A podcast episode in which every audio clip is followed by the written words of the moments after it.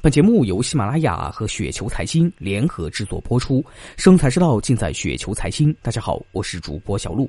那今天呢，为大家分享的这篇稿件的名字呢，叫做《投资中的陷阱》，来自于 Mike 一六三。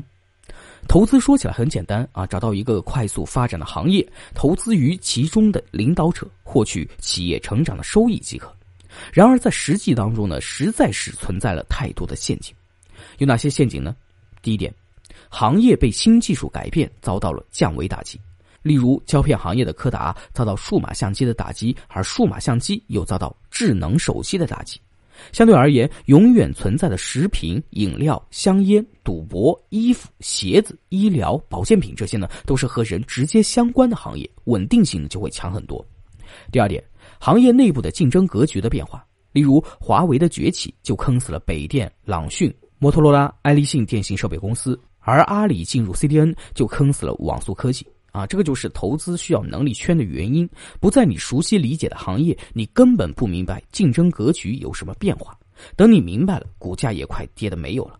第三点，行业周期的变化，任何行业呢都是存在周期的，即使是白酒、饮料、茅台，表面上呢是塑化剂的问题，那实际上呢也是周期的原因导致的暴跌。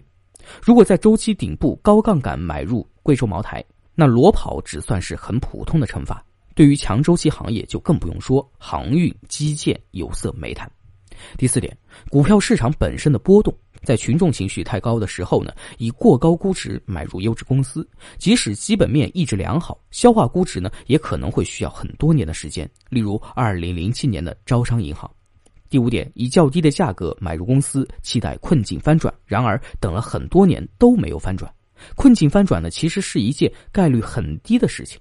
第六点，错误的买入预期中的成长股。然而，大家要记住一点：这个世界上，小公司能够成长为大公司的，可能十分之一都不到。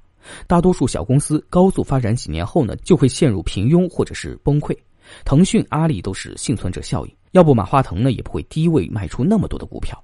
第七点，知道这是好公司，然而估值一直很贵，然后呢，看着股价一年又一年的持续大涨，而自己呢却没有买。那第八点，以上呢说的都是投资，都是按照买股票就是买公司的正宗价值理论操作的。那投机的陷阱呢就更多了啊！今天呢咱们就不展开了。